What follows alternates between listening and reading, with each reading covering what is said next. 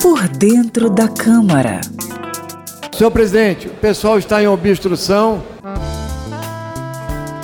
Quando um partido de oposição ou de apoio ao governo quer atrasar, até mesmo impedir alguma votação, a obstrução é a estratégia mais utilizada.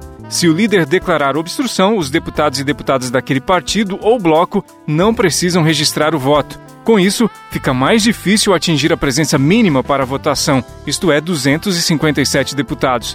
Entre as iniciativas possíveis de obstrução estão, por exemplo, pedidos para retirar a proposta de pauta, adiar a discussão ou a votação, votar artigo por artigo do texto em análise e várias outras. A obstrução é algo comum à maioria das democracias. É uma possibilidade de garantir alguma margem de negociação às minorias parlamentares. Às vezes, o governo também usa essa estratégia de obstrução. Afinal, podem haver projetos que o governo não queira votar. Por dentro da Câmara.